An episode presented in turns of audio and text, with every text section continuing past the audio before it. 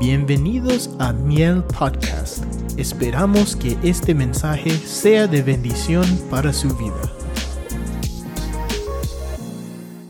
Vamos a preparar nuestro corazón para oír la palabra que hoy esta tarde, esta mañana tarde, ya casi hermano, el Señor nos va a compartir. Prepare su corazón porque esta tarde el Señor va a hablarnos como lo ha hecho siempre. Eh, no sé si usted está de acuerdo, pero Dios, hermano, nos ha hablado. Dios ha permitido que podamos nosotros, hermano, disfrutar de su presencia y podamos nosotros adorarle con toda libertad, porque para eso el Señor nos hizo libres. Antes no hubiéramos podido adorarle, ya que estamos vendidos al pecado, pero hoy somos libres por la gracia y la misericordia de nuestro Dios. Gloria a Dios. No sé, hermano, cuántos pueden sentir la presencia de Dios, pero aquí está el Señor. Y eso es grato para nosotros porque pobre de nosotros si no estuviera Dios con nosotros. Pero si Él está con nosotros, lo tenemos todo. Gloria a Dios. Muy bien, abra su Biblia, por favor. Vamos a leer hoy, hermanos, en el Salmo 19. Vamos a leer ahí unas cosas que quisiera yo compartirle. Y vamos a dejar que el Señor nos ilumine y podamos nosotros así entender lo que hoy, esta mañana ha puesto en mi corazón para compartirle. Bienvenidos todos a la casa del Señor. Estamos contentos, hermanos, de poder estar aquí y estar donde el Señor ¿verdad? se manifiesta. Eh, puede venir usted atribulado, pero si el Señor, hermano, le habla a usted, las cosas van a cambiar. Usted se va a ir confortable, usted se va a ir, hermano, bien fortalecido, porque aquí está el Dios de su salvación. Gloria a Dios. Bendito el Señor. Salmo 19, vamos a leer, hermano, lo que dice la palabra del Señor. Mira lo que dice el verso 1. Los cielos proclaman la gloria de Dios. Está conmigo, ¿verdad? Y la expansión, dice esta versión, anuncia la obra de sus manos. La expansión es lo grande, lo inmedible, lo maravilloso, hermano, que nosotros a veces ni, reconocemos ni, ni contemplamos. Un día transmite el mensaje al otro día. Fíjense, hermanos. Y una noche a la otra noche revela sabiduría.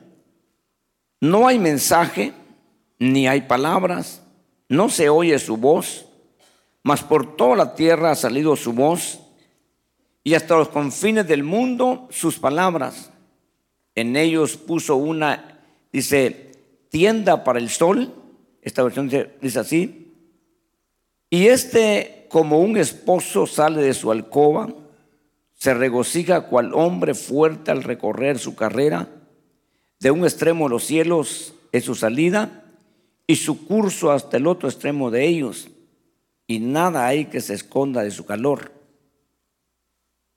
La ley del Señor es perfecta, que restaura el alma. El testimonio del Señor es seguro, que hace sabio y sencillo. Los preceptos del Señor son rectos, que alegran el corazón. El mandamiento del Señor es puro, que alumbra los ojos. Y luego, Sigue ahí. Un salmo muy corto, que podemos ver nosotros muchísimas cosas, que no las miraríamos así simple vista, leer la Biblia con tremendo sueño, hermanos, o leerla pensando en el problema que tiene, o en el proyecto que tiene. Es difícil ver, mucho menos contemplar lo que ahí se plasmó en estas letras. Yo quisiera que esta mañana todavía apenas unos minutitos estamos de cruzar el meridiano, pero quisiéramos, hermano, aprovechar.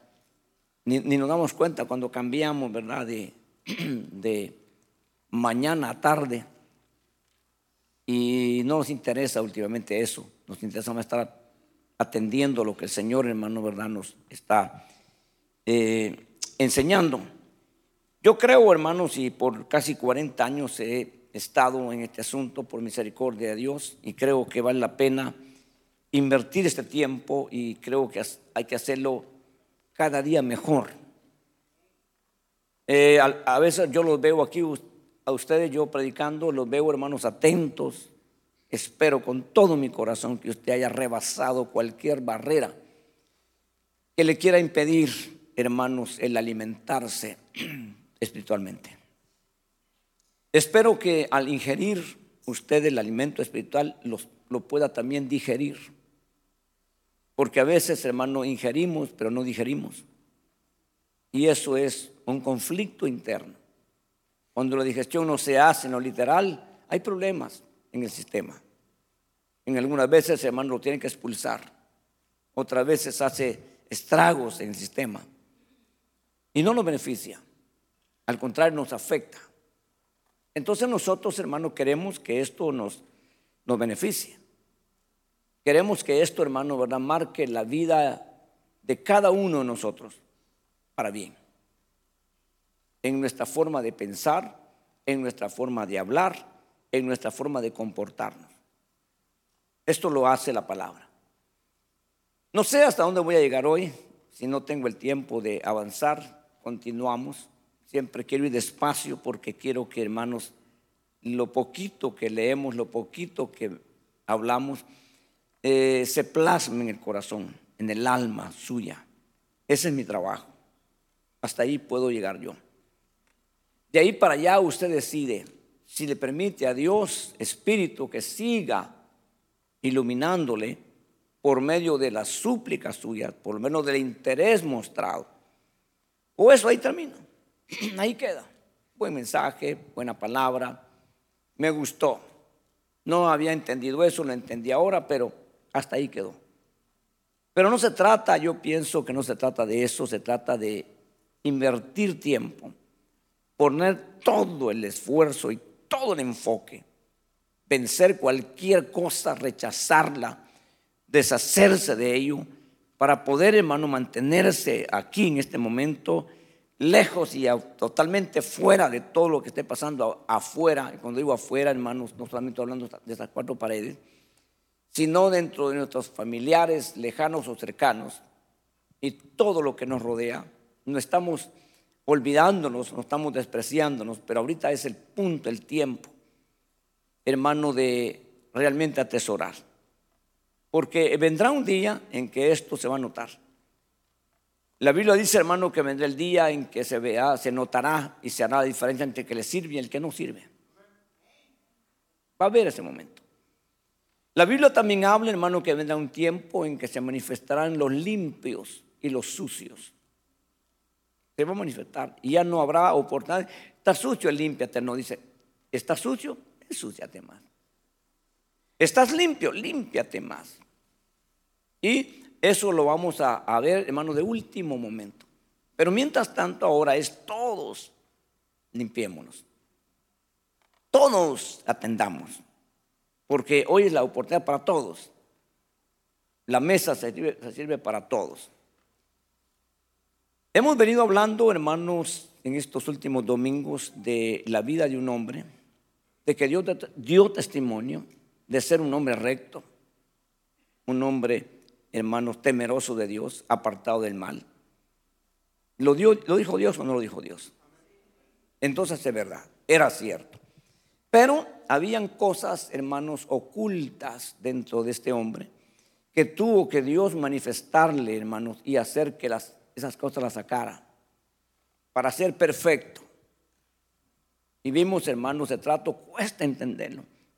Porque estamos todos acostumbrados y nuestra mente está, hermanos, eh, dirigida a que si te portas mal, te va a ir mal. Si te portas bien, te va a ir bien. Y no va a haber problema. Y así estamos todos. Pero cuando te portas bien y te va mal, no te lo explica, no te lo explica tu mente. Ni lo logras entender. Porque estabas esperando que te fuera bien.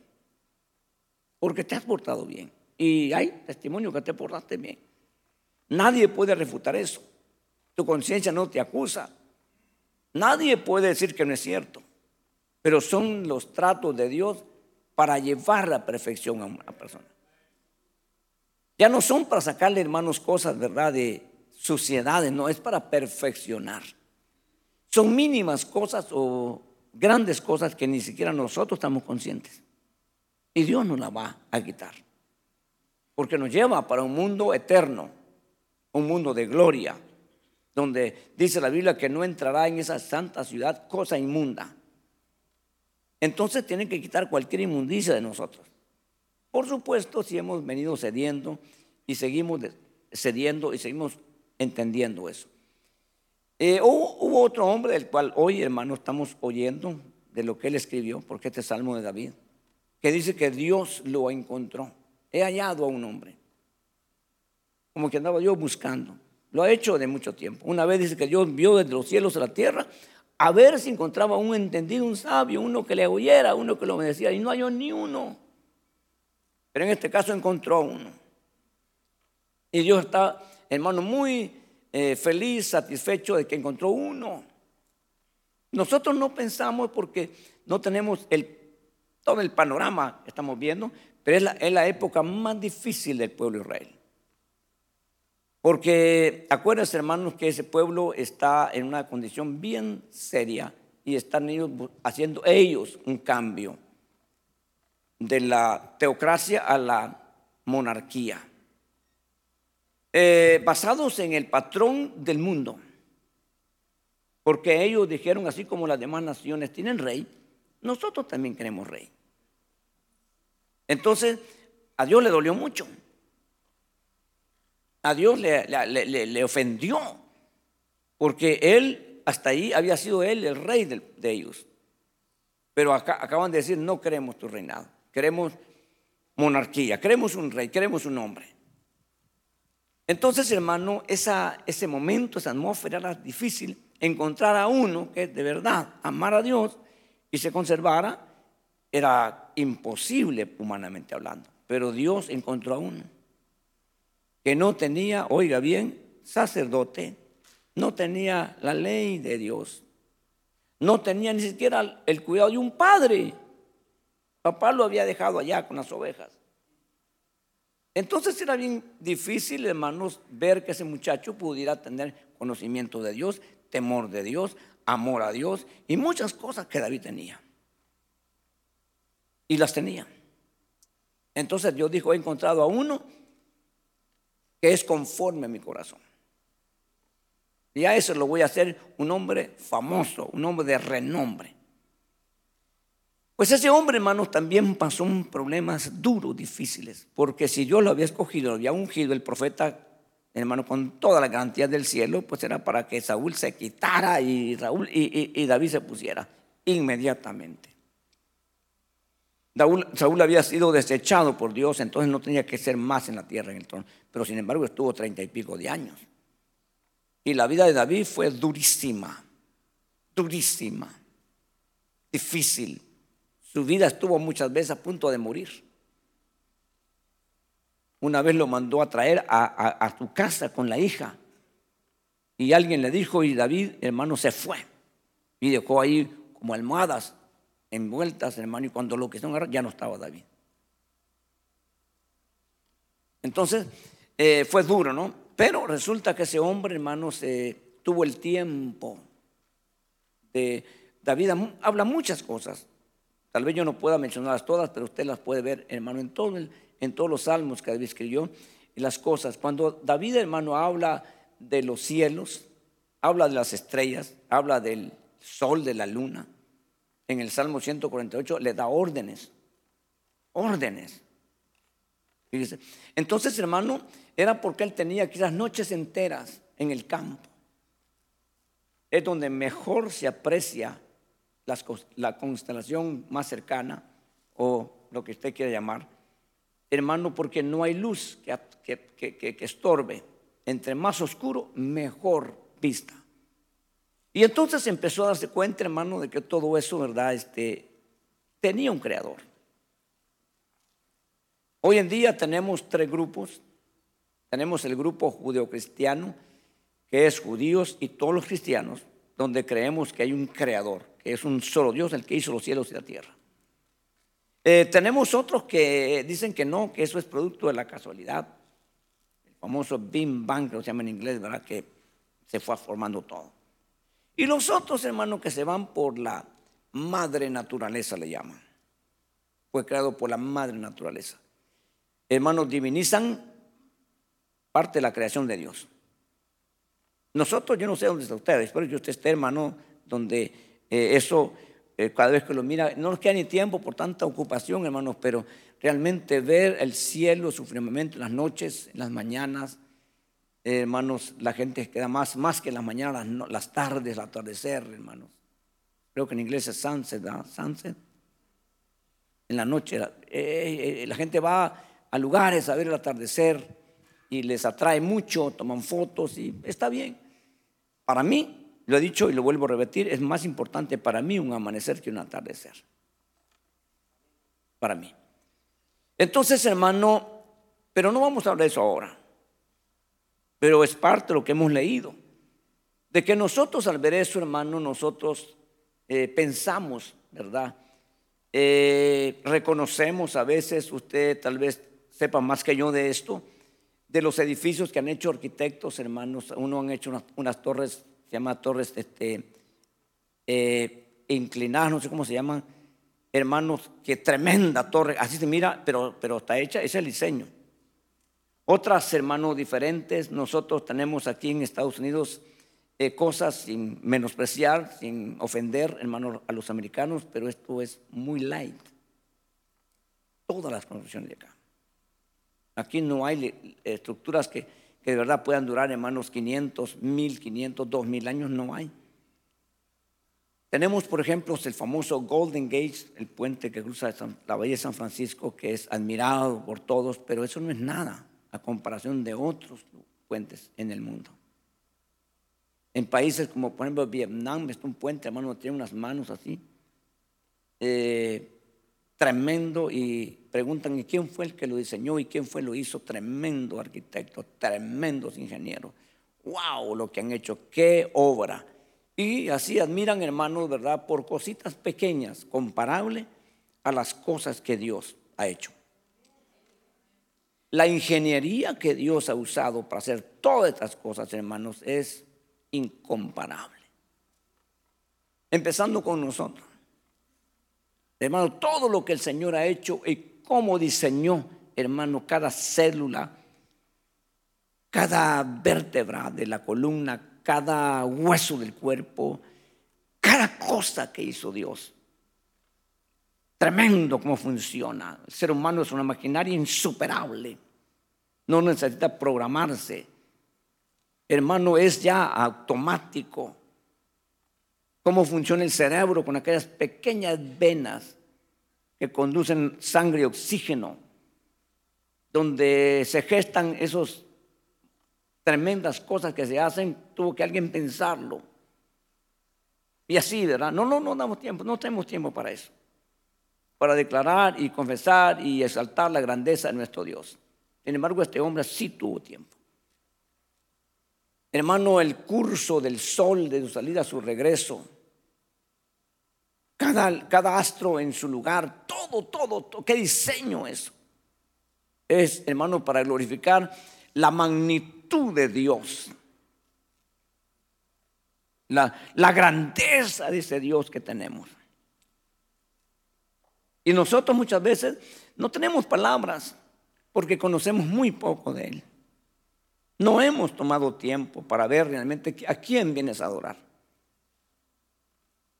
A veces cantamos, canciones llegan, pero muy, muy, muy leve, no profundo.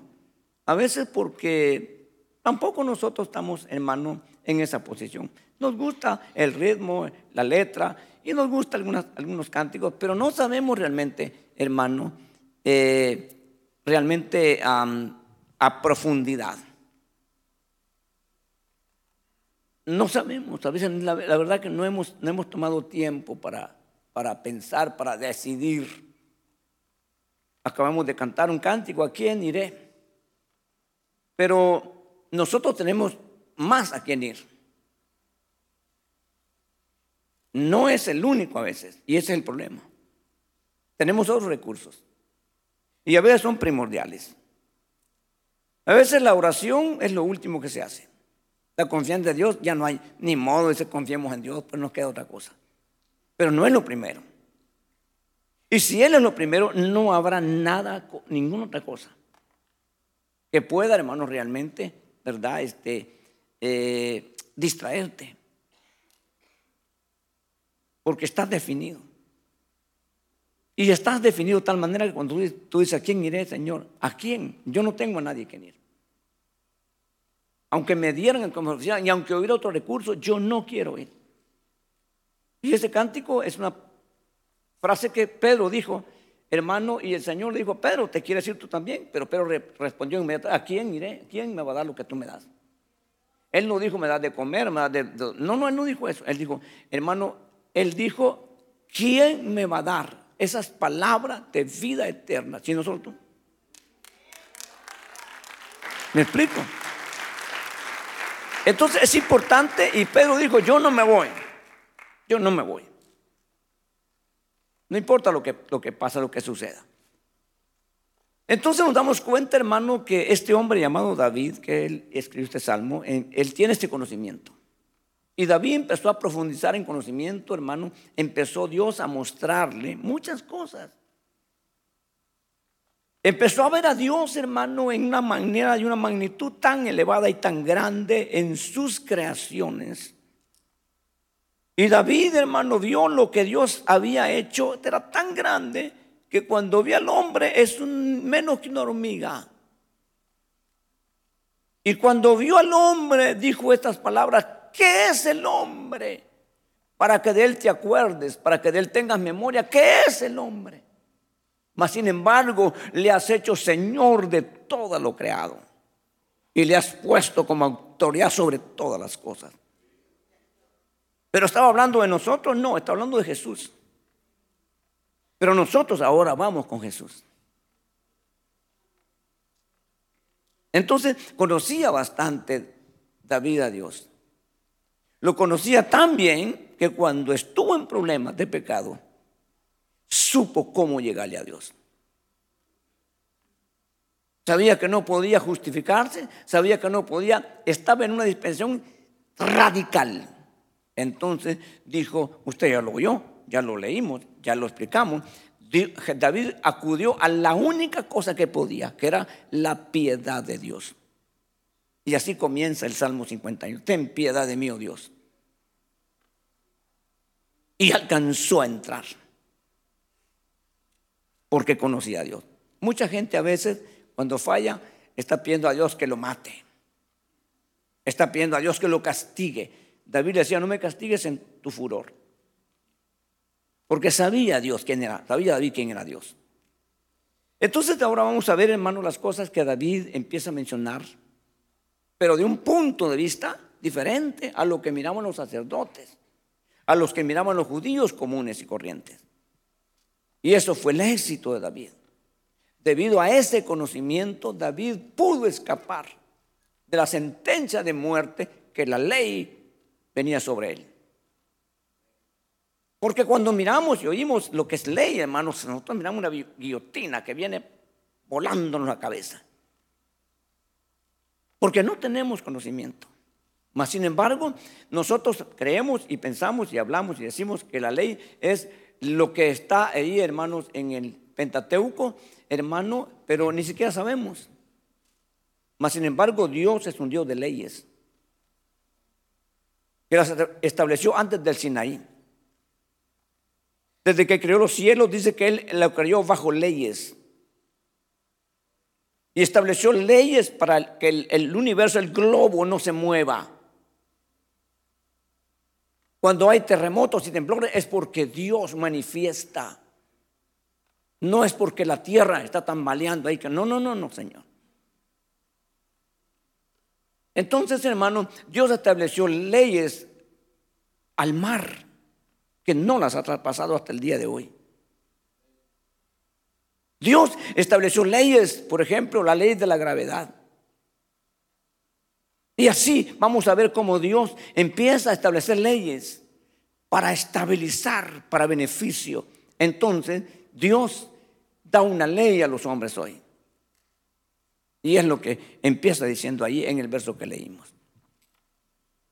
Escribí algo que, hermano, que no sé, los hermanos van a poner allí, eh, espero que se entienda bien. Lo que significa, en algún punto me gustó esto, hermano. Ley, ¿qué es ley? Es un término general para, para la voluntad revelada de Dios que guía a una persona en una buena relación con Dios.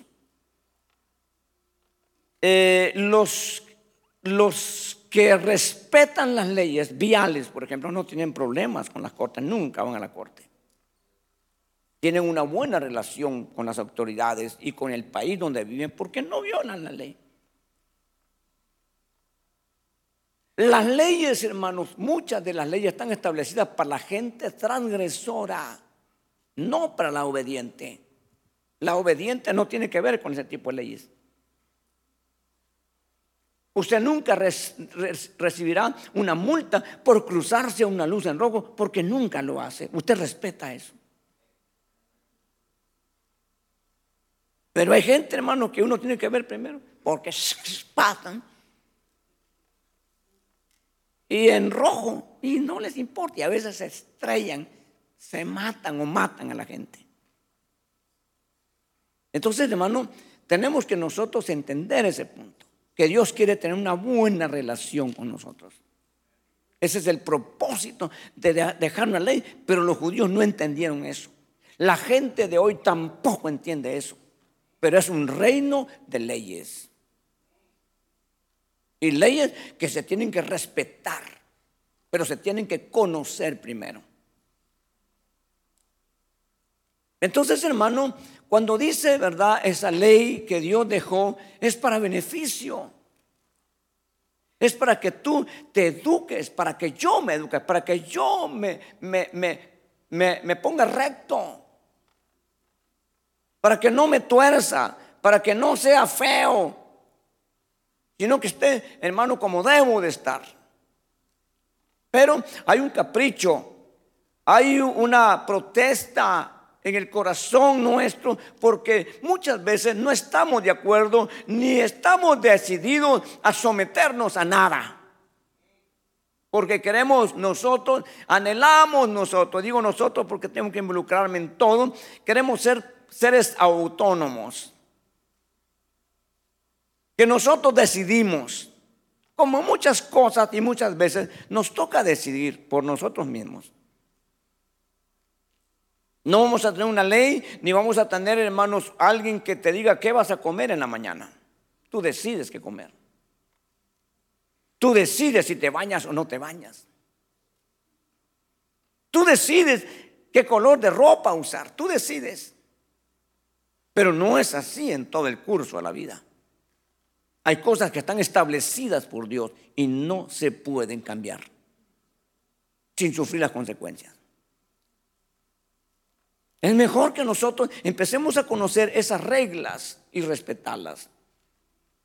Y de esa manera tú vas a caminar en esta tierra y ahora no te van a, poner en manos una, una, un, vallado, no tengo que poner ninguna de esas cosas para, para que ya no estés yendo y viniendo a donde no tienes que ir. Hay una palabra que se vuelve ley si tú la quieres. No debes hacer eso y para ti es una ley. Las palabras dichas, la palabra dada, tienen que ser una ley. Y entonces te acostumbras a eso. Después tienen que superar eso. Hermano, ¿en qué forma? Explico, lo explico de qué forma, hermano, en que ahora ya no hay palabras. Y se dice, hermano, se dice, pero a veces no se entiende, dice, tus deseos son para mí órdenes. Esto ya es otro nivel. Entonces conocer, hermano, a Dios en sus reglas es importante, pero después conocer cuál es el deseo de Dios. ¿Cuál es el anhelo de Dios para ti, para mí? ¿Cuál es el anhelo de Dios? Eh, hay gente que, no le gusta esto porque siente como que se está exigiendo, pidiendo más de la cuenta. Hermano, es que en este reino vamos de aumento en aumento. ¿Me explico? Hermano, yo entiendo que hay eh, eh, situaciones, cosas temporales. Yo nunca sufrí una fractura, espero nunca sufrirla, en, en una extremidad, en algo por el estilo, hermano, pero eh, se ponía yeso la mano, se ponía yeso el pie. Eh, nosotros supimos, supimos de primera mano de un, de un hijo de un, y porque fue de mucha gente, de, gente de mucho dinero, pudo, pudo vivir. Había un río donde nos íbamos a bañar. Ahí va, no, es nuestro balneario casi diario. Pero hubo un invierno severo, fuerte, hermanos, que se desbordaron los ríos y el lugar tremendamente de árboles y todo llevaba el río. Entonces ya no fuimos porque el invierno estaba duro. Eh, no sé cuántos se acuerdan, este, tenía un nombre, se llamaba el, huracán, creo que Fifi, creo que se llamaba. No sé cuántos se acuerdan. Hermano, y entonces fue tremendo. Eh, este muchacho con otros dos fueron hermanos, ellos como primeros llegar al, río a bañarse y nos tiramos de una roca y, ya. Entonces él se tiró, vaya que no estuvo en la más alta, y el río se había llenado de arena, la poza, y estaba nada más así, de agua, y lo demás arena. Se metió hasta aquí, se fracturó, horrible, lo sacaron casi muerto de ahí. Lo llevaron a una policlínica particular, costó muchísimo dinero el tratamiento, estaba con los yesos horrible, hermano. No podía ni moverse, no podía ni dormir, aquellos dolores horribles, tremendo. Porque digo que va de menos a más. De ser feo con una mano nomás enyesada, un pie enyesado, pero estaba de aquí, hermano. Es más duro. Entonces Dios no quiere meternos en camisas de fuerza nosotros. Dios quiere que nosotros vayamos cediendo, porque nosotros venimos de un desorden, de un desforme. Venimos deformados. Entonces necesitamos, hermano, muchas veces Dios te va a poner como un molde para mientras. Pero cuando ya haya alcanzado un nivel de formación, necesitas otras cosas que no, van a, no, va a poner Dios moldes. Ya va, va, va, vas a necesitar tú y yo, hermanos, ir donde Dios, Dios, necesito, quiero que tú me ayudes, estoy aquí dispuesto a lo que tú quieras, que ni tal vez yo sepa. Hay sensaciones, problemas, hermanos, internos que ni la misma gente sabe. Que han venido, hermanos, daños y que poco a poco intensificándose a tal grado de que ha llegado un momento, hermano, de que la gente eh, empieza a sentir este mareo, se empieza a sentir eh, como que no se acuerda muy bien de algo y de repente el cerebro va dañando hasta que el grado que llega a perder totalmente el sentido. Eso poco a poco. La, la, sociedad hoy, la humanidad hoy va por ese camino y yo escuché hace cinco o más años que en el 2030 al 2040 íbamos a tener un porcentaje enorme que rebasaba el 50% de personas con problemas mentales. Ya ahorita estamos en un nivel muy elevado. Algunos todavía más o menos se mueven, pero hay otros que ya no pueden.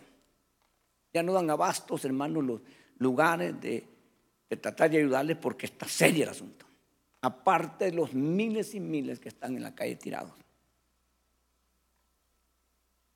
La droga lo sabe, olvídese. Pero dentro de la iglesia debe haber, hermanos, una eh, voy a usar la palabra, es una, una reparación. Tal vez no sea correcta la palabra. Estamos dentro de un taller donde Dios, hermano, va a repararnos, va a ayudarnos. Eh, hay cosas, hermano, que a simple vista se ven y uno mide en, el, en la industria de la automóviles, automovilística, hermano.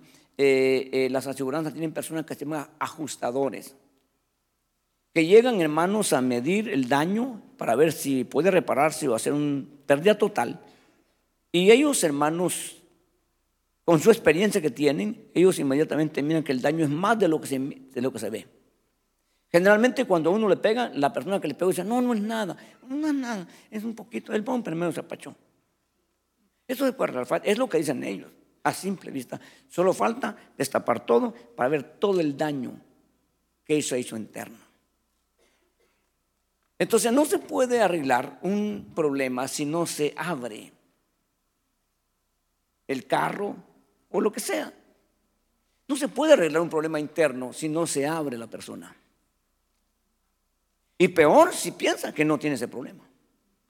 Nunca se va a arreglar, nunca. No importa que esté el Creador, el Todopoderoso enfrente. No se va a arreglar. Entonces, tiene que reconocerse, se tiene que abrir, cuesta abrir el alma, porque tenemos, hermano, hoy, eh, lamentablemente, una referencia muy mala de personas que no supieron y no van a poder, nadie va a poder si no Dios lo capacita, si no, Dios lo delega. Entonces, como hay un montón de personas que se han delegado por sí mismos, entonces en vez de ayudar, afectan más a las personas. Si pudiéramos hacer un porcentaje, hermano, de los que el diablo directamente dañó, a los que los, las personas dañaron dentro de la iglesia, eh, viéramos que el porcentaje es muy alto de lo que se hace dentro de una iglesia y muchas veces lo que un líder puede hacer. Daños que humanamente hablando se pueden decir irreparables. Pero necesitamos, hermano, todavía nosotros tener confianza, poder abrir, poder permitir. ¿Usted cree que Dios habla? ¿Usted todavía cree que Dios habla? Si usted a un hombre de Dios, que realmente usted le tenga confianza, le dice, mira, Dios me mostró, Dios dice, usted diría, Puede ser. O usted ya no, no, no, rechazo. Eso no es cierto. Eso no es así. ¿Y qué tal si es de Dios? Se complicó la cosa. Porque acaba de, cerrarse, taparse, impedir el trato. Porque si Dios muestra algo es porque nos quiere ayudar. No es porque nos quiera, si no nos dejará ahí. Porque nos quiere ayudar, nos quiere evitar una tragedia, un dolor. Y es el tiempo ahorita de fácil hacerlo. Entonces, David sabe esto, hermano, y, viví, y David lo vivió. Lamentablemente, David, hermano, empezó a abrir su corazón a raíz de ese problema. Ya lo, ya lo vimos, ya lo dijimos, hermanos. Él empieza, empieza, hermano, a abrirse de tal manera que dice, hermanos, a Dios le dice, Dios, me concibieron en pecado. Mire, mire de dónde venía el problema. Si, hubiera, si, un poquito más abierto, hubiera dicho, es un problema ancestral. Quien me heredó esto fue mi, no sabe ni qué podía ¿verdad? Pero el patriarca de David era, hermanos, el que representó, el que tenía toda la responsabilidad, se llamaba Judá, porque él venía de la tribu de Judá. Y él tomó un tiempo una decisión equivocada. Dice que él, hermano, un momento se apartó del camino por ver la situación de sus hermanos. Y se apartó del camino. Y se fue contra los enemigos y ahí encontró una mujer, Judá. Engendró tres hijos con esa mujer. Era tanto el daño que no quiso que sus hijos se casaran con las hijas de, de Judá, se casaron con los hijos de esa familia. Una tremenda tragedia, una, hermano, tremenda. Con una maldad los hijos que el primero se queda tan malo que Dios lo mató. Mire pues, mire pues, hermano. El segundo dice que no quería él darle simiente a su hermano. Y también se murió. Entonces, ¿cómo surgió la tribu? ¿Cómo surgió la descendencia? Que Judá se metió con la nuera. Y así surgió la descendencia de la tribu de Judá, donde iba a salir, iba a venir el Mesías. Entonces, ahí había que hacer, hermano, un montón de cosas, pero David no sabía. Porque quizás en ese entonces no tienen la luz, hermano, de que hoy tenemos, ¿verdad? Y, y si hoy tenemos mejor luz, debemos de ser mejores. Entonces, en el punto que estamos hoy, hermano, que Dios establece leyes para una buena relación entre nosotros y Dios. Ese es el, propósito de la ley ahora en, día. ¿La entendió Israel? No la entendió. ¿Estuvo eh, eh, eh, Israel de acuerdo y entendieron que es el, el, beneficio? No lo entendieron. Sintieron un asunto, hermano, muy demasiado, hermano, exigente. Una ley muy drástica y hasta aburrida por, momentos.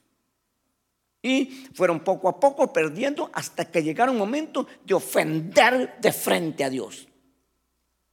Todas las reglas, todo lo que Dios les ha dicho para tener una buena relación se han quebrado.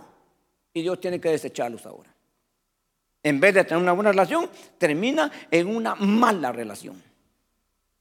Por no entender. Ok, entonces nosotros estamos ahí, ¿no?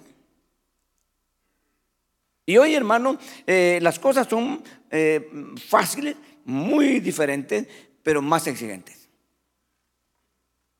Porque ahora estamos nosotros en, una nueva dispensación, que es la dispensación de la gracia, donde todo no tenemos que pagar, no tenemos que pasar por toda la vuelta que Israel pasó, hermano, de los, los baños rituales, hermano, los sacrificios, y todo eso ahora ya no está.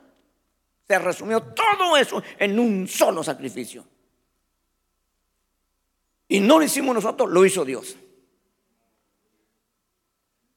Ok, entonces ahora como que está más fácil, ¿verdad? Pero ahora no ha entrado la ley a simplemente oídos que llegan hasta el tímpano, hasta el martillo. no, no, ahora esta ley que ahora tenemos nosotros, que dice Pablo, porque Pablo entendió bien esto.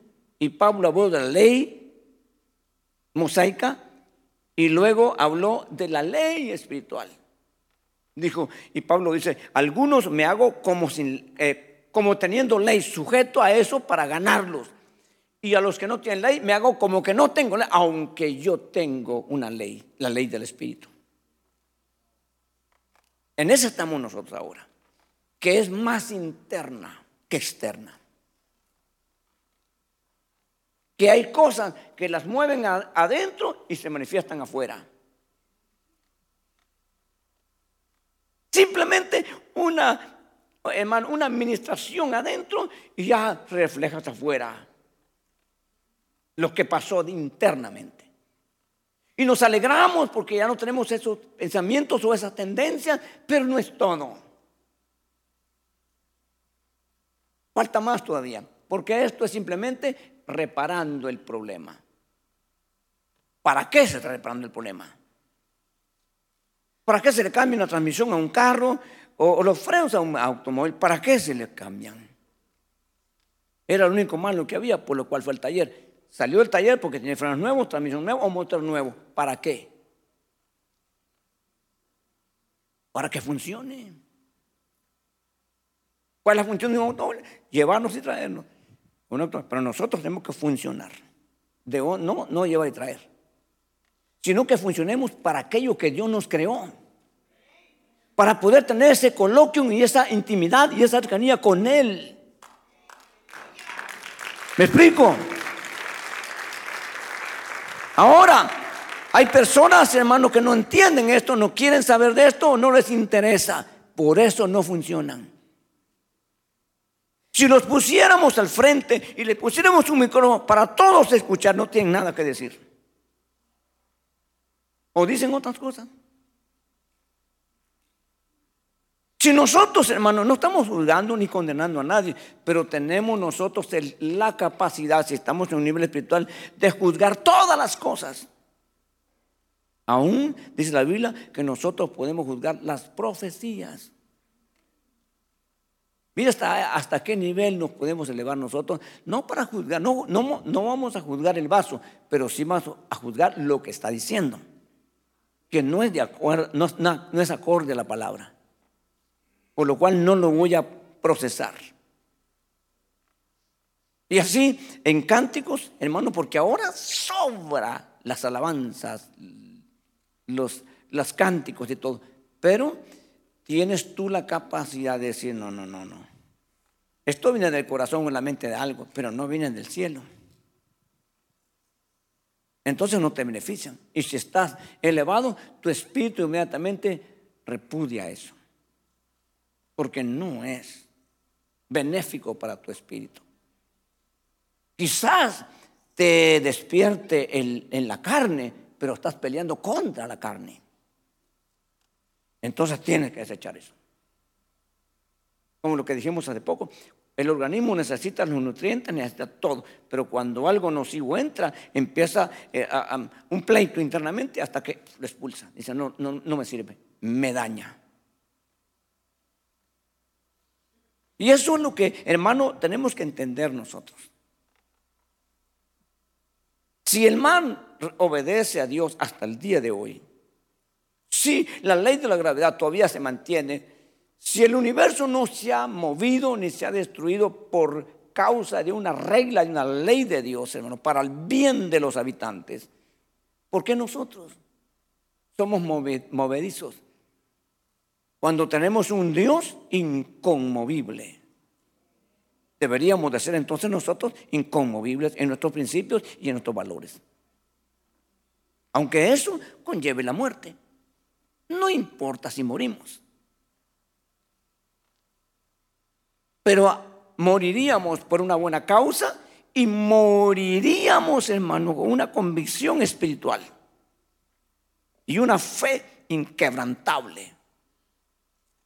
Porque hay gente que ha muerto así, en esa convicción que se llama fe, y no ha menguado ni ha cedido y ha muerto. Porque a veces pensamos, si tengo esa fe y esa convicción y esa, esa fidelidad y esa entrega a Dios, nadie me va a matar. Y sí te mataron. Entonces, ¿qué pasó? Es que no entendimos que hay algunos que murieron en fe y otros fueron preservados por el poder de Dios. Pero esa es decisión de Dios. Entonces, hermano, tenemos que entender esto y tenemos que someternos y entonces nos volviéramos nosotros, como dice la Biblia, todos, todos, porque hasta aquí hay personas que tal vez aquí no están, no vinieron, o tal vez sí. Nosotros ¿Qué es lo contrario de doméstico? Salvaje. Salvaje significa, hermano, que nadie, estos animales salvajes, viven, hermano, hay gente salvaje, hay tribus aún salvajes, que no tienen que, no tienen relación, ni quieren tener, ni quieren someterse a ninguna regla establecida por ningún gobierno. En el Medio Oriente se conocen de ellos hermanos beduinos, significa un hombre del desierto que nadie le va a decir lo que va a hacer.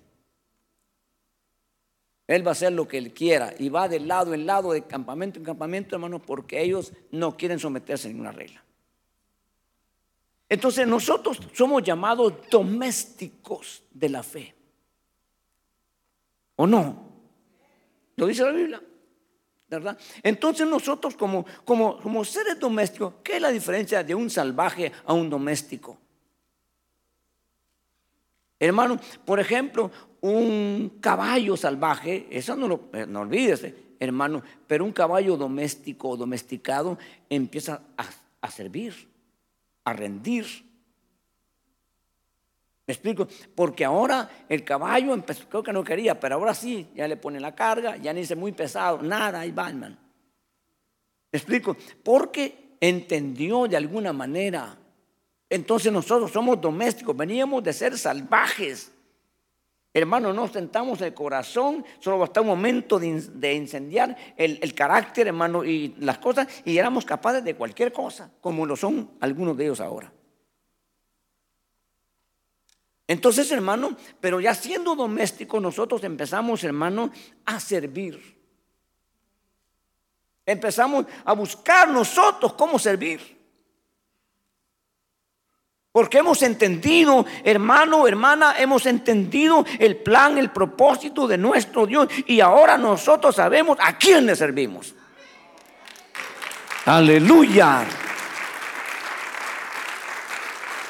Y no solamente ahora sabemos y todo, sino que nos, gozamos en servirle. En cualquier parte de la tierra, hermano, no hace nada nadie si no le dan una paga. A menos que sea esclavo. Pero nosotros no nos pagan.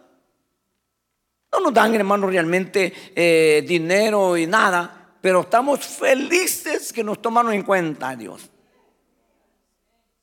Y venimos a servir, hermano, con aquel gozo que se manifiesta en el rostro, de, de, que es un privilegio, es una oportunidad, hermano, no es un compromiso, no es algo que tengo que hacerlo, es algo que yo quiero hacer. Aleluya. Eso es lo que yo quiero hacer y me han dado el privilegio, no lo voy a perder. Yo, yo lo voy a hacer y hermano, y me he propuesto. Yo espero que no le canse muchas veces que repito cosas, pero a mí cuando me llamaron por primera vez al servicio, hermanos, eh, yo nunca, nunca me esperé. Yo le conté a usted, Dios me habló, pero cuando yo me paré al frente, el hermano Luis se acuerda, en la Hover, hermano, usted estaba allí, entonces este, lo llevaban al frente, yo me paré al frente, yo me puse a llorar y yo dije en mi corazón, nunca voy a dejar de servirle a Dios a donde Él me ponga, nunca voy a, servir, nunca voy a, nunca voy a dejar de servir. Eso fue en el 1984. Ya otro año tengo 40 años. Y yo digo, para mí es un privilegio y sigue siendo un privilegio. He estado en diferentes lugares haciendo diferentes cosas, volvería otra vez a empezar, porque en cada lugar me quedó un buen sabor, como dice, una buena experiencia. Donde estuvimos ahí con los hermanos cuidando carros, donde estuvimos limpiando baños, donde estuvimos hermanos haciendo una buena experiencia. Volvería otra vez porque a mí me, me quedó una buena experiencia. Hoy estoy predicando la palabra, también tengo una muy buena experiencia. Eh, a pesar de las críticas, todo, no le hago caso. Yo sigo, hermano, y yo voy a seguir porque a mí me dieron el privilegio en el 1984 de servirle, hermano, y yo no voy a perder, yo no voy a dejar por nada. Han habido motivos, han habido ataques, han habido causas, sí han habido. He tenido que eh, pasar, he tenido que llorar algunas veces, pero no voy a dejar. No estoy cansado, no estoy, hermanos, este, amargado, no estoy, no, no, estoy contento de servirle al Señor. Le quiero seguir sirviendo hasta que me, el último día de mi vida. ¿Me explico? Entonces tenemos que nosotros entender ese punto. Porque hay gente que un tiempo está bien contenta, de repente ya, ya me y se, y se mira, y, y uno lo mira. Y uno le pregunta, ¿qué pasó, hermano? No, todo está bien. No está bien. No tiene que andar diciendo a medio mundo sus problemas y qué le pasó, pero alguien tiene que decirle. ¿Verdad? Y con el fin de que le ayude. De que no se detenga, que el enemigo no, hermano, logre su cometido, de que usted deje de servir. De que usted deje de congregarse. De que usted aún deje de, de creer en Dios. Quizás va a tener que, perdone usted la palabra, tragar grueso. Tal vez la experiencia fue muy fea. Alguien, hermanos, le, lo tomó del pelo, alguien jugó con usted. Y cuesta superar eso. Pero con la ayuda de Dios se puede lograr. Y no me voy, y me voy, a, y me voy a quedar ahí, pues. Dios nunca me falló, Dios nunca me hizo ningún daño, Dios nunca. Y a quien yo le sirvo es a Dios. Es importante eso. Entonces, hermano, el otro punto que sigue, avancemos a otro punto, después de la ley, ¿qué es lo que sigue? Testimonio, la verdadera palabra de Dios que da testimonio de su carácter y su voluntad. Eso lo tenemos nosotros como testimonio. Hermano, en este punto es importante porque es realmente tu carta de referencia. Ahora, tú, lo, que tú digas, mi hermano, yo soy un buen hermano. posiblemente sí posiblemente no. Pero no basta eso. Basta verte tu comportamiento, tu conducta. Porque tus palabras pueden ser muchas y buenas, pero tu conducta es muy mala, inaceptable. Entonces, nosotros tenemos que ver, hermano, realmente, ¿verdad? El testimonio de Dios, que es su palabra, que no empezó ayer, que no se escribió la semana pasada, se escribió de hace miles de años donde se describen, donde se explica quién es el creador, donde se establecen sus reglas, donde se establece, hermano, su conducta, su carácter, su personalidad, todo. Porque Dios es Dios por la palabra. Dígame usted cuándo ha visto a Dios. Dígame usted de qué tamaño es. Dígame usted de qué colores. Usted no sabe. Pero usted lo conoce por la palabra. Ok, entonces la palabra de Dios es muy importante. Es una palabra que tiene que darte seguridad a ti. Y tienes que dudar de cualquier otra cosa si, si es que te toca dudar. Nunca de lo que dice Dios.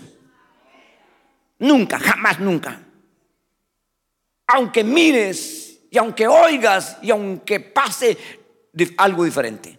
Dios dijo y se va a hacer, así como Él dijo. Su palabra lo dice y así será. Aleluya.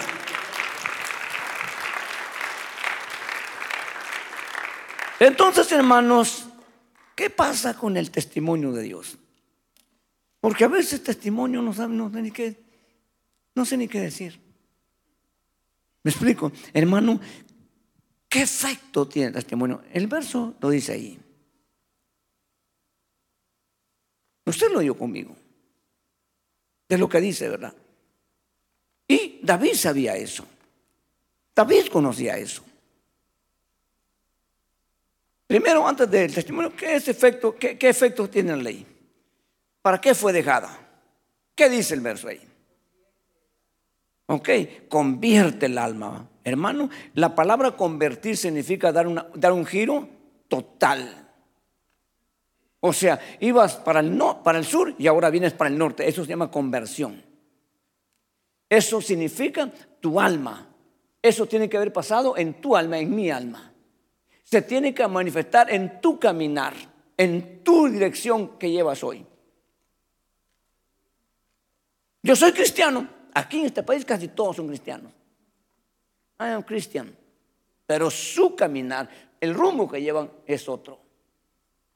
Entonces no, no se trata de eso.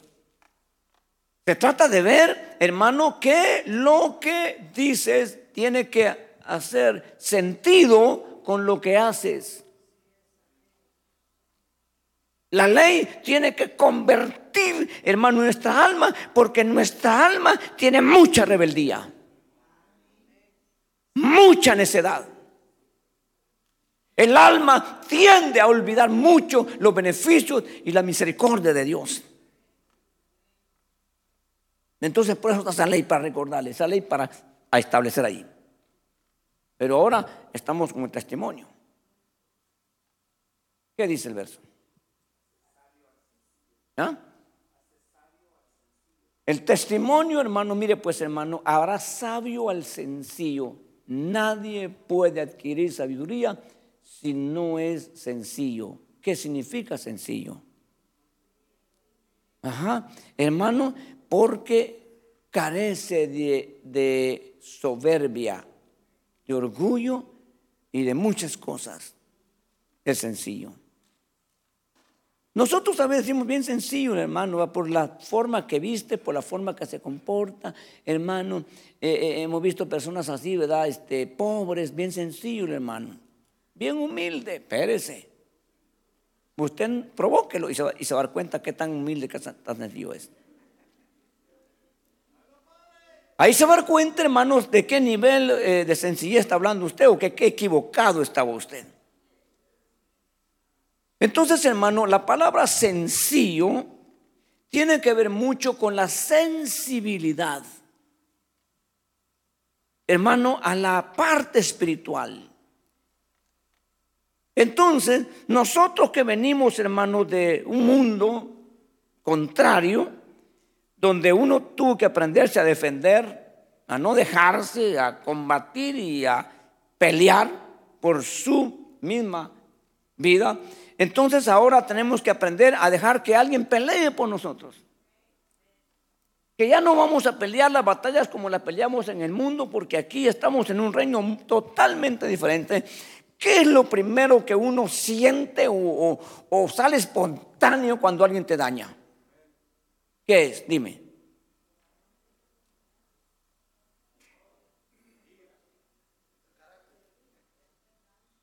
Lo primero que viene a la mente, al corazón.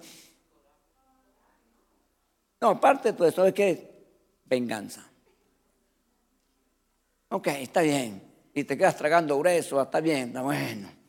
Él me la va a pagar. empezamos a maquinar, éramos antes, ya no, empezábamos a maquinar cómo nos vamos a vengar.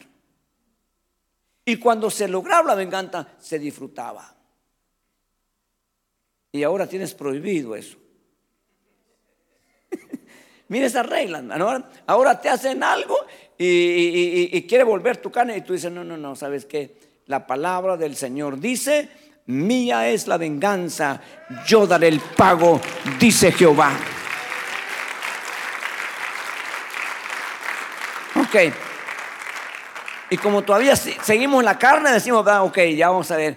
Bueno, Dios, quiero ver cómo Jonás, voy a ver que estos niemitas los va a matar Dios. Entre 40 días ni uno queda. Y vamos a ver, ya le quedan 36 días. 30 días, 20 días, 15 días, 10 días. Y a los 15 días, la gloria de Dios manifestando. Y yo, no, no, ¿sabes qué? No, no, no. Primero me hiciste quedar mal, Dios, me has hecho quedar mal. ¿Qué van a pensar los, los ninivitas? Que soy mentiroso, que no soy profeta. Y esa es mi reputación. Vine tan lejos para hablarles tu palabra y resulta que todo cambió. Me enojo contigo. Fíjese, Jonás, hermano. Y le dijo Dios, hermano, tienes derecho a enojarte hasta la muerte, le dijo. y eso fue lo último que dijo. Y se murió enojado. Hermano, mire pues, entonces resulta que Dios, Dios, hermano, no hace nada. Pasa un mes, un año, dos años, tres años y no hace nada. Y el hijo que fue ofendido o la hija está esperando y no duerme esperando que le caiga el... Y no le pasa nada. Y Dios dándole oportunidad a ese individuo. A veces está entre nosotros mismos. Y resulta que después de dos, tres años, ese hermano lo trata Dios, no hace como nosotros queremos y nos viene a pedir perdón. Y a esa altura ya no se quiere perdonar. Ya el perdón, ok, hermano, te perdono. Tú allá y yo aquí. Contigo ni a la esquina. Hermano, ya, vaya, ahora el afectado es él. El que fue hoy es doblemente afectado. Hermano, porque Dios es un Dios justo y sus leyes. Vamos a hablar de eso, hermano. Que, que, por eso tarda Dios, porque Dios, nadie le va a decir a Dios, nadie, probándole, fuiste injusto. Nadie. Por eso tarda Dios. Por eso es lento para la ira y grande en misericordia. Que lo deja Dios ahí un tiempo, hermano, y después yo ya bien, yo, ahora si, si esa persona no aprovecha y el tiempo se termina, entonces vemos cómo Dios también actúa. Entonces, hermano, la sencillez es el acceso para que Dios intervenga y cambie, hermano, de necedad a sabiduría, de torpe a inteligente. Entonces, ¿cuáles son las características de un sencillo? Es accesible, se le puede corregir sin que muestre agresividad. Es manejable. Esa es la característica de un sencillo. Entonces debemos de preguntar a nosotros, ¿qué tan sencillo soy yo? ¿Realmente seré yo una persona sencilla? ¿O seré una persona que me hago ser sencillo, pero no me toquen? No me provoques, porque esto lo tengo así detenido. Y cuando se hace eso, ¿sabe usted lo que pasa? Es como comprimir un resorte. Y después lo suelta, se va más arriba de donde estaba antes. Nosotros no podemos hacer eso. Nosotros tenemos que permitir que eso se quiebre, se quite. Y cuando quieras subir, tú mismo no vas a poder porque no te estabas comprimiendo, te estaban arreglando. Porque dice, hace sabio al sencillo. Mucha gente, hay ese problema en la humanidad, en todos nosotros, hermanos, que carecemos mucho de sencillez. Así sea la persona más limitada, tiene un nivel de soberbia. A veces en las pláticas soltamos. A veces palabras hirientes, mostrando nuestra prepotencia. Y eso nos afecta y eso nos descalifica para que la sabiduría. Pero, hermano, hay gente, hay gente que, que definitivamente no discutimos muy sabia. Hasta para hermanos en todo sentido. Ya dijimos, ya explicamos un poco, la sabiduría se muestra por palabras. La inteligencia, dijimos, es sin palabras. Inmediatamente dice usted que aquí no va a ganar, que aquí no va a llegar en un lado, mejor no diga nada. Y se evitó discusiones y problemas. Pero hay veces que hay que hablar bastante, porque a través de la palabra sabia vas a llevar a hacer, a darle vuelta al individuo que no quería nada. La sabiduría es muy importante y quiere Dios convertirnos a nosotros en seres sabios, pero encuentra resistencia, porque no hay eh, sencillez. La persona sencilla, aún en el plano humano, cae bien. Se puede convivir con esas personas. No así con el que carece de sencillez. No se puede vivir. No se puede hablar. No se puede convivir. No hay relación. Porque así como usted lo mira, está, como decimos vulgarmente, o dicen, subido en su macho. Y nadie lo va a bajar.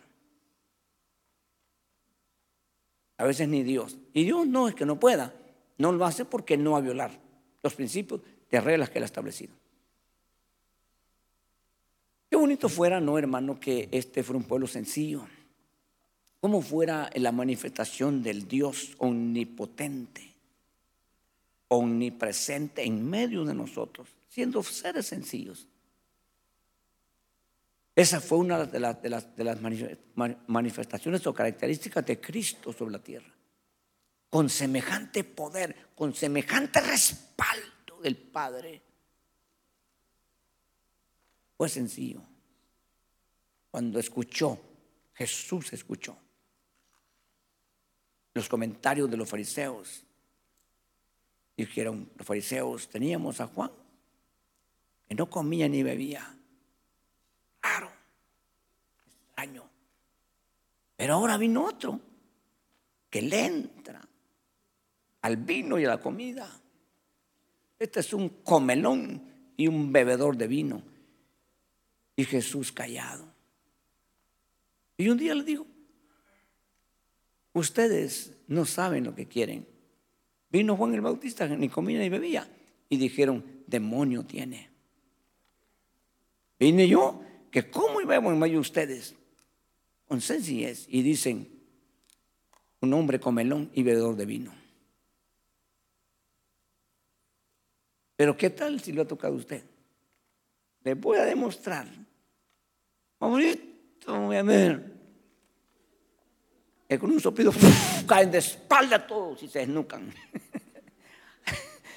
Somos terribles, hermano. Pero Dios nos muestra a nosotros, hermano, la sencillez.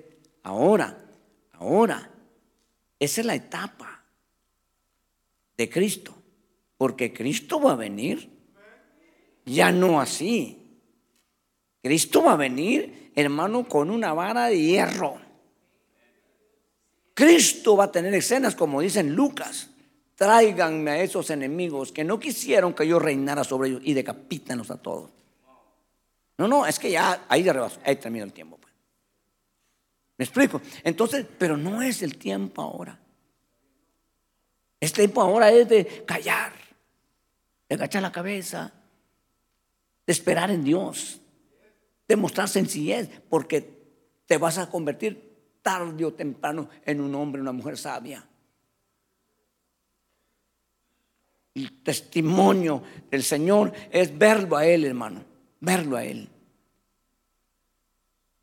Hermano, Dios el creador, el rey soberano, el omnipotente en, en, su trono, con todo dominio, en sus manos todo, todo, que con un soplido acaba todo y lo hace de nuevo mejor que esto. Dice, dice la Biblia, y se humilla al mirar desde los cielos a la tierra. Es una humillación para Dios. Voltear los ojos a la tierra. Lo hace, lo está haciendo ahorita. Aquí habemos un montón de gente fallona, pecadora, que muchas cosas. Y todavía Dios nos bendice nos ayuda. Y está hablándonos y está ofreciéndonos Dios todavía. Y los orgullosos artistas y gente que ya unos cuantos millones logró, ya ni hablan. Ya lo miran así de lado a la gente, hermano. Y debían de ser agradecidos porque esa gente están comiendo, se han hecho millonarios. Sin embargo, Dios se humilla al vernos. ¿Qué dirá de mí Dios, hermano? Pobre hombre. ¿Qué dirá de usted? Pero todavía dice, lo voy a ayudar. Lo voy a sostener, lo voy a levantar, lo voy a perfeccionar. Pero yo tengo, yo tengo que tener conciencia de que hay unas reglas, unas leyes y yo me tengo que someter como sea a ellas. Yo también tengo la certeza y la seguridad de que hay un testimonio de que hay un Dios en los cielos, de que hay un creador de todas las cosas, pero tengo que quebrar las cosas, hermano, que yo adquirí en el mundo. Es, hermano, la autosuficiencia, la soberbia, la altivez, hermano, eh, muchas cosas, el orgullo, la vanagloria, todas esas cosas, de algún, de algún, de algún modo nos, nos llenamos de eso.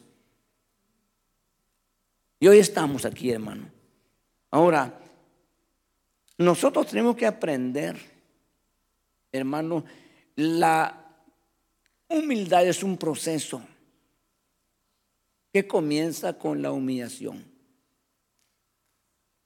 Humillándote, humillándote, hermano, humillándote, humillando a tú mismo. Porque hay personas que hay que humillarlas. Y es feo que te humillen. Se siente una sensación de una prepotencia horrible. Impotencia, es, es impotencia, impotencia. Yo no puedo hacer nada, hermano, pero eh, eh, la, humillación es fea o no. Peor si te humillan delante de la gente. Qué feo es eso, hermano. Pero cuando tú te humillas, entonces llegas a, un momento, ¿cuál es el final de, humillarte, hermano? De convertirte en un humilde. Y ya nadie te va a humillar porque ya eres humilde. Y entonces se va a glorificar Dios haciendo todo lo que su palabra dice. ¿Y qué dice su palabra? Cuando tú y yo hemos llegado a ser humildes. Al, humilde Dios lo levanta, Dios lo exalta. Eso dice la palabra. Es el testimonio de Dios que va a terminar con el, ningún altivo, ningún prepotente, Ninguna gente esa será levantada por Dios. Nunca por su palabra.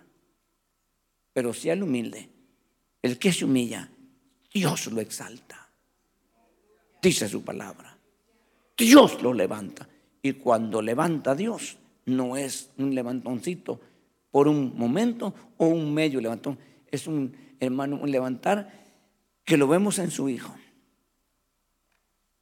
Pero dice que tuvo que humillarse a lo sumo por lo cual Dios le dio un nombre que sobre todo nombre y lo exaltó más allá de todo. Hasta llevarlo a su trono, a su diestra. Entonces cuando Dios dice, Dios, uh, uh, exalta al humilde, levanta al humilde y al altivo lo ve de lejos. Entonces está diciendo, te va a llevar Dios hasta donde tú nunca te imaginaste.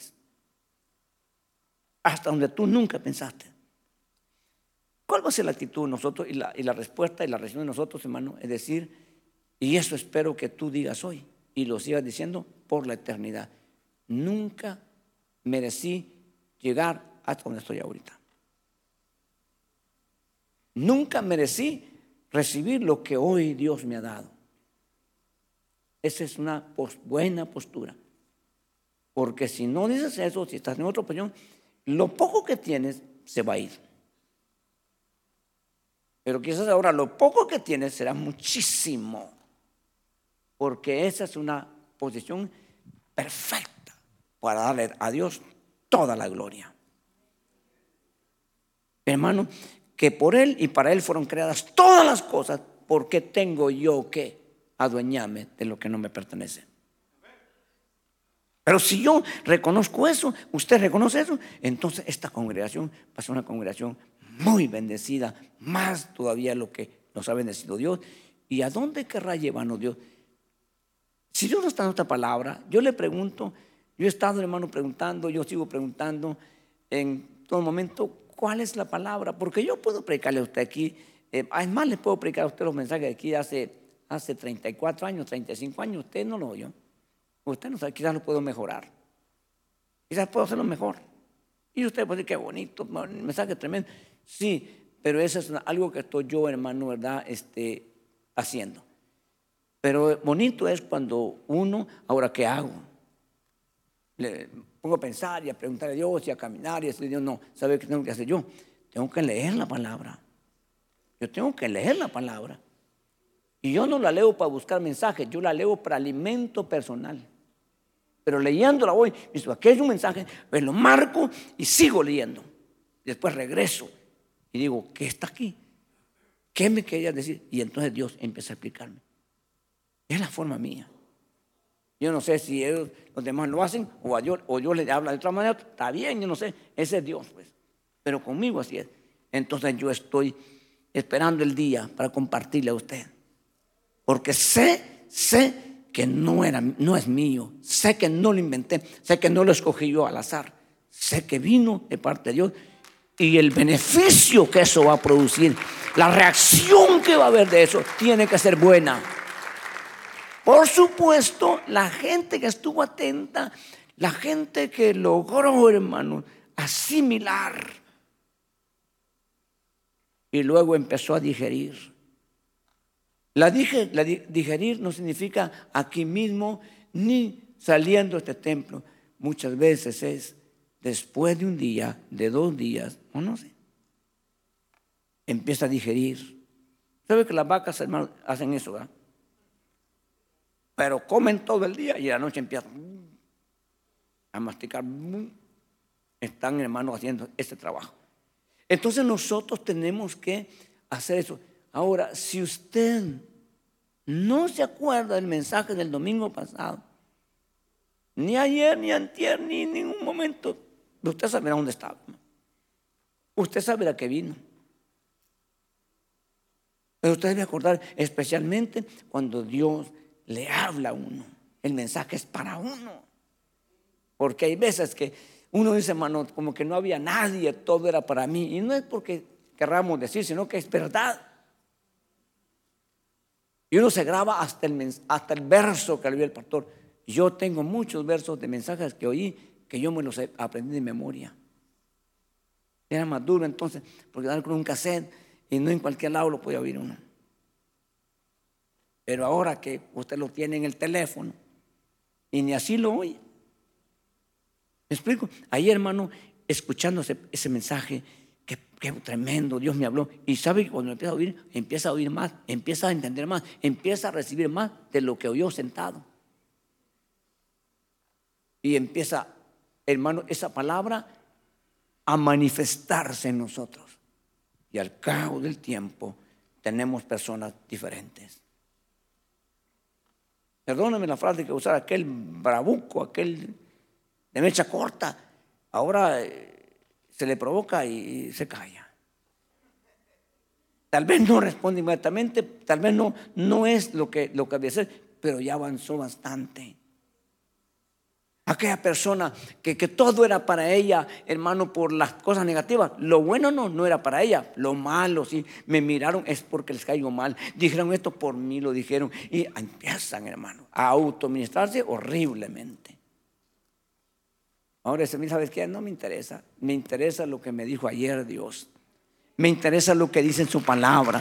Lo que me interesa es lo que ya leí ahí. Ahí dice, eso es para mí. Ese soy yo, ese Dios para conmigo. Hermano, y no era así antes, se tiene que ver una reacción diferente. ¿Me explico? Hermano, volviendo otra vez a los animales, la vaca, dijo alguien, come hierba verde y da leche blanca.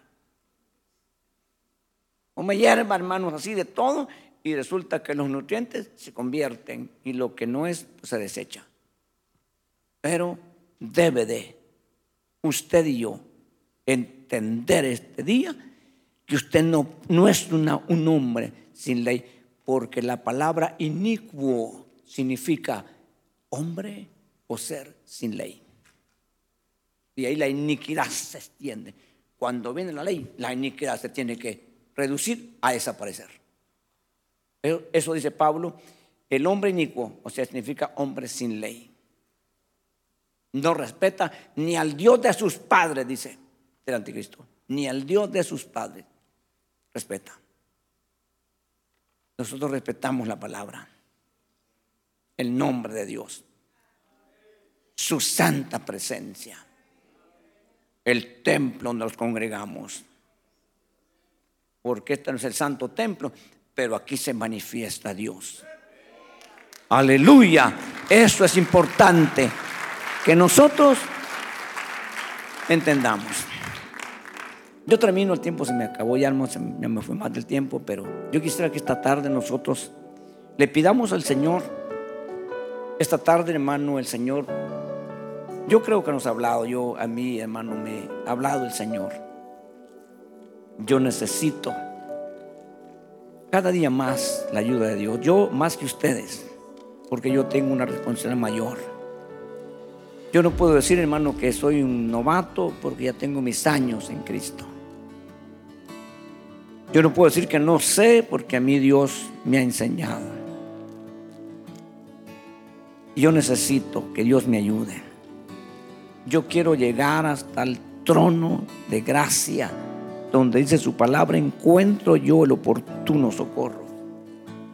Yo quiero que nada ni nadie me detenga, me impida mi crecimiento espiritual. Y esta tarde, hermano, yo, yo entiendo, yo he aprendido, yo sé lo que es humillarse delante de Dios. Y es muy importante que nosotros hoy entendamos esto. Gracias por entonar a Miel Podcast. Para escuchar más mensajes como este, Visítanos en YouTube, Iglesia de Cristo Miel AV.